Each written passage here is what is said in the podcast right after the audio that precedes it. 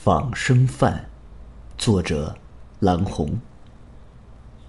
傍晚时分，艾文耳朵里塞着耳机，一边往家里赶，一边四处张望可能驶过的出租车。这一带是新开发的市区线路，一到晚上就很难打到车。因为公司一批唱片赶期，负责后期制作的艾文今天加班到很晚。快到家时，艾文还没有打到车。他走进一条小胡同，看到前面有一个人呈站立姿势，头趴在墙上。艾文走了过去，就在他离那个人两三米的时候，那人突然抬起头来，开始凄厉的尖叫。艾文下意识的想要跑，可腿脚却开始发软。一柄刀子毫无征兆的插进了艾文的胸膛。倒下的那一刻，他看到的那人嘴角泛起的冷笑。翌日，艾文的尸体被人发现，现场还留下一张打印的纸条，写着这样一首诗：“夜的精灵披上紫衣，黄色的麦田燃起我欲望的火焰。亲爱的，我叫一声，你敢答应吗？”负责此案的年轻干探方志同对此感到束手无策。从这几首诗里，分析不出什么有价值的讯息。方志同调查了被害者艾文的情况，他是本市一家唱片公司的录音师，没有发现和他人结怨的情况。在艾文的随身听里，方志同找到一段录音，是街头嘈杂的人声、车声和脚步声，末尾还有一段奇怪的尖叫声。据艾文的同事介绍，最近艾文在负责音乐专辑《尖叫的城市》的后期制作。因为工作需要，艾文一直有随手记录生活中各种声音的习惯。方志同发现这段音频录制的时间和艾文被害的时间吻合，说明它是艾文被害前的真实声源记录。经过比对，尖叫声并非艾文本人的。也就是说，他极有可能是凶手留下的。当时凶手可能误认为是他在听音乐，所以并没有发现这段录音。在新月唱片公司，方志同见到了最近走红的歌手小明，《尖叫的城市》正是他准备推出的全新专辑。小明听说艾文的死讯后很悲伤。当方志同问起他专辑名为什么要用“尖叫”这个词时，他说：“这是艾文的建议，因为艾文觉得他的高音很有爆发力。我和艾文私底下是很好的朋友，为了录制这张专辑，我们花了不少功夫，想想挺惋惜的。”小明说：“作为歌手，小明的声源很容易找到。”方志同把他的声音和艾文死前录制的音频进行了比对，结论是不属于同一个人，案子陷入僵局。还没等方志同找到新的突破口，另一起案件又摆到了他的面前。一段街头的监控视频被报案者送到了公安局。录像里，一个戴着面具的人在忘情的扭动身躯跳舞，一个路人被吸引过去了，站在那儿看。面具人突然冲上去就是一刀，路人踉跄倒下，随后面具人拖着他的尸体。走出了视频监控范围，方志同赶到现场查看，在电线杆子上发现了一张贴着的纸条，上面打印着这样一句话：“秋草黄，无偏跹，不到腾越苦，只为觅芳踪。”又是在现场留下诗句，与艾文的案件如出一辙。看来这应该是一起连环案件。与上个案子不同的是，这次凶手弄走了死者的尸体。方志同马上发布相关信息，试图找出被害人。然而两三天过去了，他们没有接到有关人口失踪的任何讯息。第二天上午，方志同刚到办公室，就看到同事梁栋戴着耳机坐在电脑前。看到方志同过来了，他一脸坏笑地说：“哎，快来听听。”这里有个好东西，方志同走了过去，梁栋把耳机递给他。这是最近网络上疯传的音频，你看这标题：强奸现场声波。哇，现在的罪犯胆子也忒大了。方志同戴上耳机听起来，果然，里面传来了一个女孩挣扎和哭泣的声音，还有两个男人的笑声。在视频下方的评论区，有不少人留言。方志同拉住鼠标往下看，意外的看到了一个熟悉的名字——艾文。方志同马上查询了这个艾文的 IP，结果显示是在本市。方志同看到艾文在评论区里什么话也没说，只发了一连串的抓狂的表情。方志同把音频里的声音跟上次杀人现场录音里的声音以及艾文本人的声音进行了比对，结果仍然不符合。如果不快点找出凶手，可能还会有第三个人遇害。方志同再次把注意力集中到尖叫上来。他坚信，小明的新专辑、艾文的尖叫录音、死亡现场的诗，都有“尖叫”这个关键词，这可不像是偶然。这次，方志同从唱片公司的员工入手，再次调查小明。他听说，艾文死前曾经和小明在录音棚里有过激烈的争吵，但争吵的内容不清楚。方志同去了小明的住处。小明住在一幢老旧的筒子楼。方志同到达时，小明正忙着收拾东西搬家。方志同注意到他家里一张合影，上面除了小明以外，还有另外三个男人。据小明介绍，他们都是与他合租的室友，一起来这座城市打拼的。穿运动衫的叫孙亮，留小胡子的叫杜兜，最瘦的叫申明全。方志同饶有兴趣地参观了他们的房间，他发现申明全的房间艺术气息浓郁，墙壁挂着书法作品，桌上、床头摆着几部诗集，据说他特别喜欢写诗。对面是孙亮的房间，走廊上摆着几尊塑胶模特。小明告诉他，孙亮本人在市里一个舞蹈社团当教练。方志同不动声色地问起小明与艾文发生争执的事。小明说：“呃，都是因为专辑的事。艾文脾气倔，为了把那张专辑做好，我们都吵过两三次了。”这时，申明权和杜兜从外面回来了。杜兜抱着条小狗，另一只手拿着两盒药。申明全和他聊着什么，看到方志同后闭了嘴。方志同向他们问起了另外一个朋友的下落。啊啊！你说孙亮啊，他参加舞蹈比赛去了，为了拿到奖项，他还专门找我帮过忙呢。申明全说：“哦，说来听听。”方志同问：“啊，他打算在舞蹈中融入诗词说唱，找我帮忙写词，嗯，要中国风那种。我推不过，就即兴给他整了几句。”申明全说：“啊，你记得是什么内容吗？”“哎，都一个月前的事情了，记不太清楚了。”呃，我想想啊，呃，大爷好像是，呃，守望麦田，呃，夜精灵，迎叹声声无人应，婆娑舞姿现煞人，呃，独怜秋草生，莫不是凄凄愁思黯然销魂？方志同若有所思的点点头，呃，知道他在哪儿比赛吗？这个他没说，他回来的话，请告诉我一声。方志同边说边走出了门，却又突然站住。他问杜兜：“对了，还未请教你是从事什么职业的？”“呃，我是个兽医。”杜兜说，扬了扬手中的药盒。回到办公室，方志同回想着在小明家了解到的一切。申明全写给孙亮参加比赛的那首诗，总让他有种似曾熟悉的感觉。他拿出日记本。翻出两次凶案留在现场的诗进行对照，发现两首诗竟有不少字眼与一个月前申明全写给孙亮的诗相同。麦田，夜的精灵，舞姿，秋草。还有，我叫一声，你敢答应吗？和银叹声声无人应，以及苦和独怜，也有意思上的关联。会不会是孙亮把这首诗改头换面，用到了杀人现场？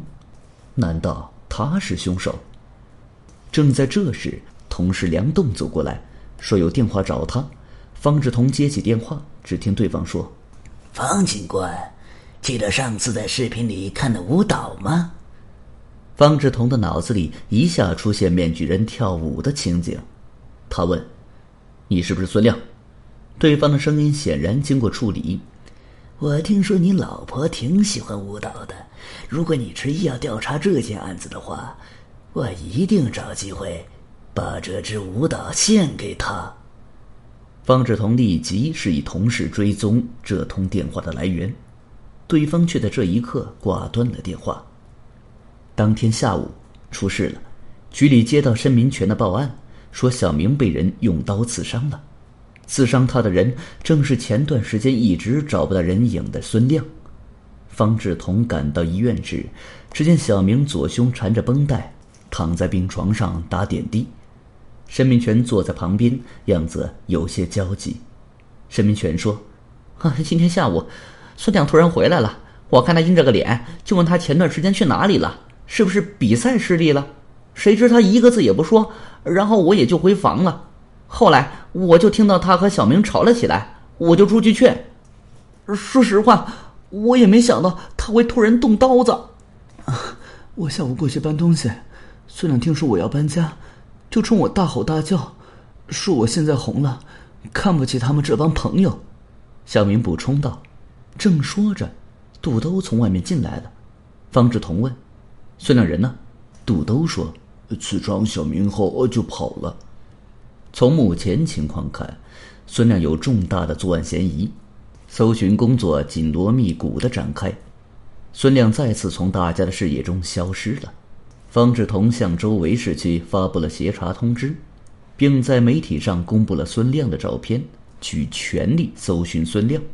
从那以后，孙亮一直没再回来。不久，小明出院了，他搬离了原来的出租房。申明权和杜兜继续住在那里。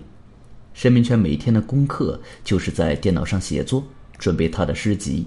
杜兜在市郊有一个动物诊所，他每天会去那里上班，不时会带些小动物或是专业的书籍回来。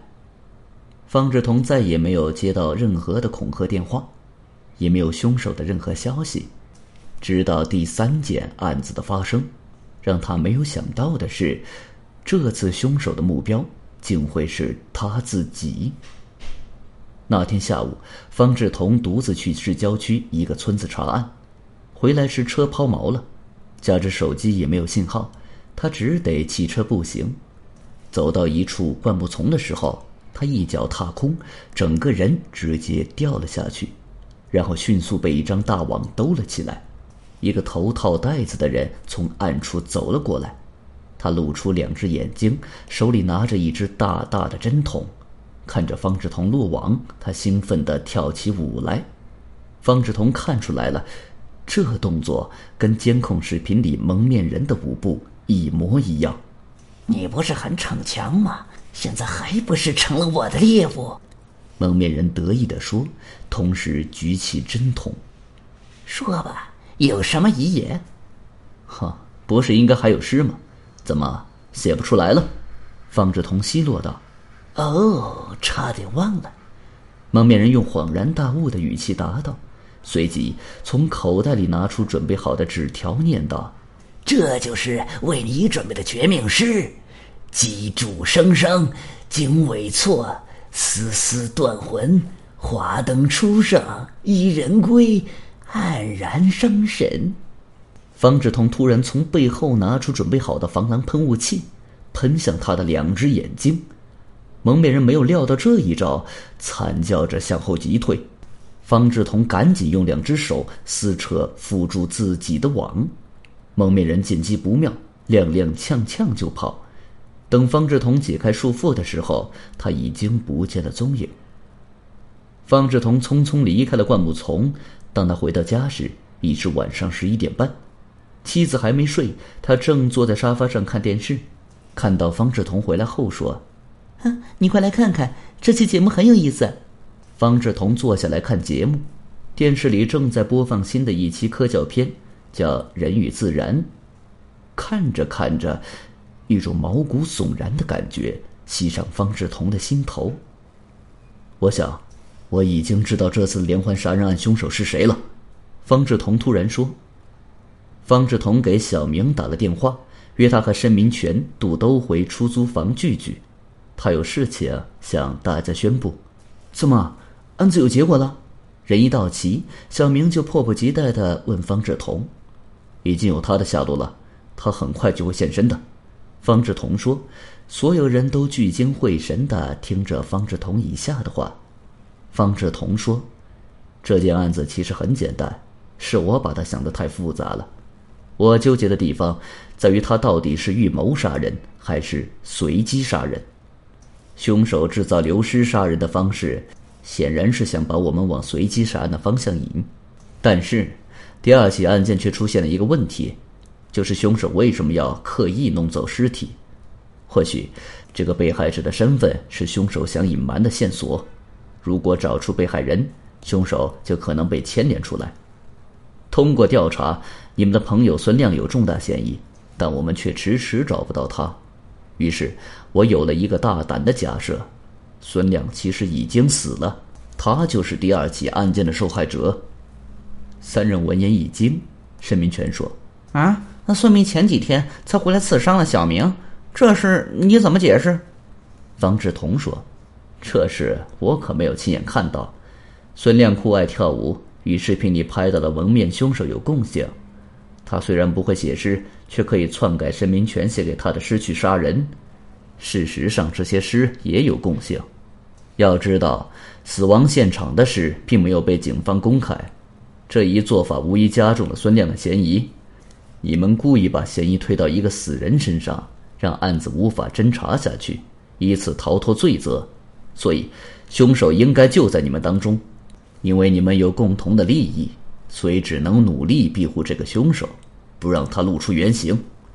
杜兜冷哼一声说：“呵，真是越变越有意思了。”方志同继续说：“那个凶手先是威胁说要杀我妻子，结果却迫不及待的向我下手了，说明他感到了危机。”我查到了什么呢？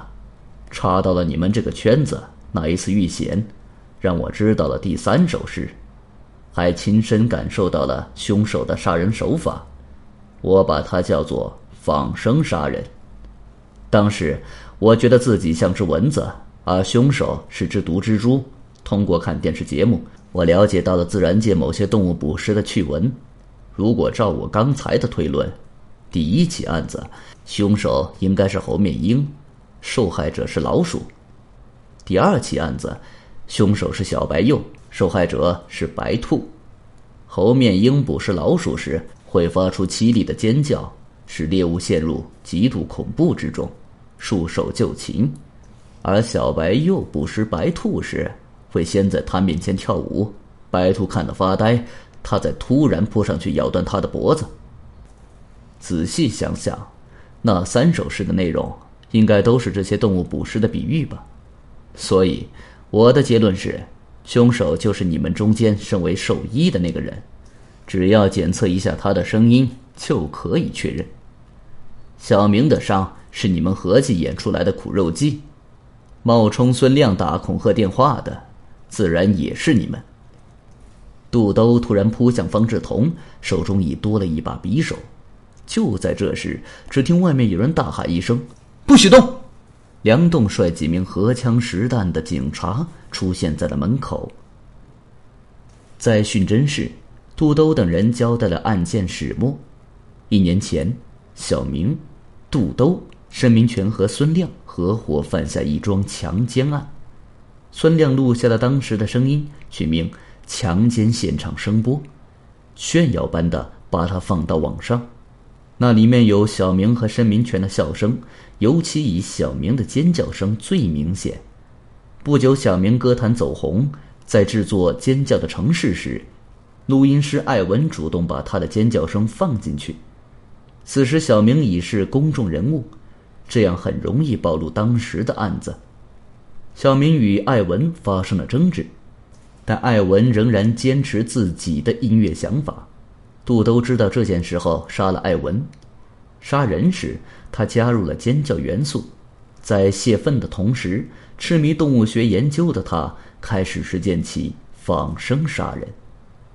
一起强奸案引出了杀人案。孙亮开始后悔，想去自首坦白强奸罪，引发三人的不满。加之当初是他自作主张公布了音频，于是杜兜再次行凶，以蒙面人的身份杀了他。当时他跳舞模仿孙亮的参赛作品，成功的吸引到了他的眼球。孙亮死后，杜兜、小明和申明全意识到，如果孙亮的尸体被发现，他们肯定会受到怀疑。于是，他们联手销毁了孙亮的尸体。此时，方志同已查到他们这个圈子，他们就把嫌疑往孙亮身上推。之后有一次，小明因为责怪杜兜冒失杀人，加之想要搬出出租房，杜兜情绪开始失控，他用刀刺伤了小明。冷静下来后，他们将计就计，冒充孙亮给方志同打恐吓电话，并制造孙亮刺伤小明事件。以证明他的存在。至于后面猎杀方志同，则完全是杜兜心虚之举，想把他一除了之。本集已经播讲完毕，感谢您的收听，请您多多点赞评论。如果喜欢，请订阅此专辑，谢谢。